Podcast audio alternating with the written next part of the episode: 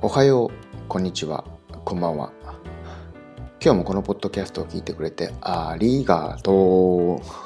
今日は3月7日、月曜日。今、午前11時41分。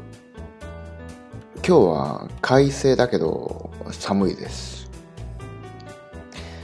もう前のことですけど、3月3日はひな祭りでした。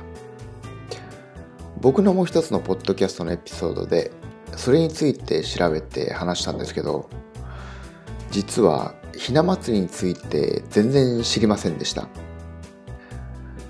僕はもちろん日本人だけどこういう日本の習慣で本当になんとなく知ってるだけでというか知ってると思ってるだけで実は全然知らないことってたくさんあるんじゃないかなと思います。っていうか多分ほとんどだと思います。そんなわけでまた明日。